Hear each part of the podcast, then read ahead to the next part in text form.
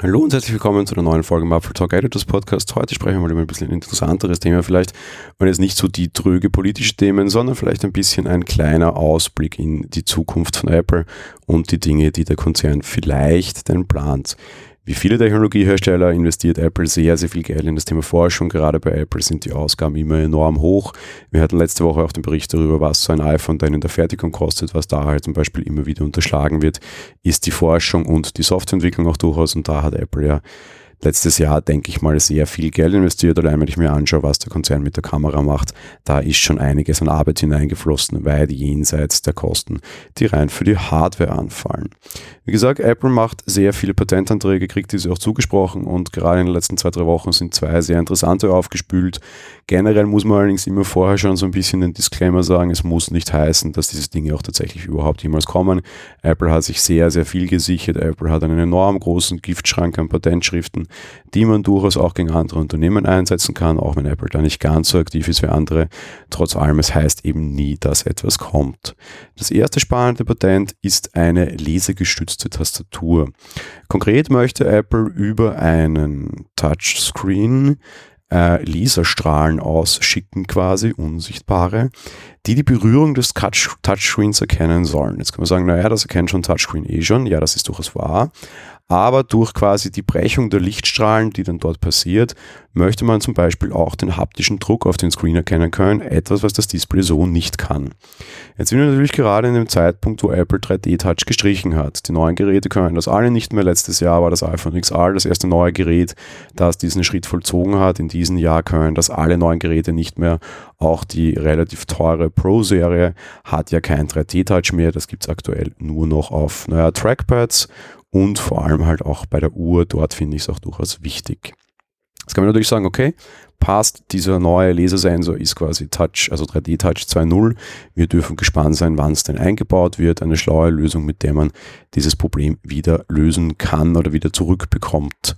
Und ganz so dürfte es aber nicht sein, weil wenn man sich dieses Patent dann weiter anschaut, gibt es eher einen Hinweis auf ein deutlich für mich interessanteres Gerät, weil neuartiger. Da geht es nämlich darum, dass man auf eine Fläche mit Touch projiziert oder halt diesen Laser halt auch ausbreitet, der für die Eingabe von Texten ist. Die Tastatur soll nämlich auch tatsächlich in der Lage sein, haptisches Feedback zu geben.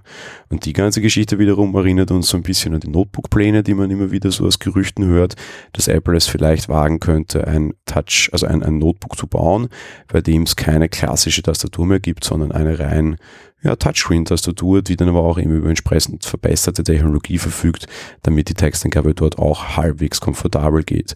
Böse Zungen, und zu denen gehöre ich, was das betrifft, das Leidtragende durchaus auch, würden dann sagen, na ja, ist durchaus praktisch, dass Apple endlich auf seine physischen Tastaturen in Macs verzichtet.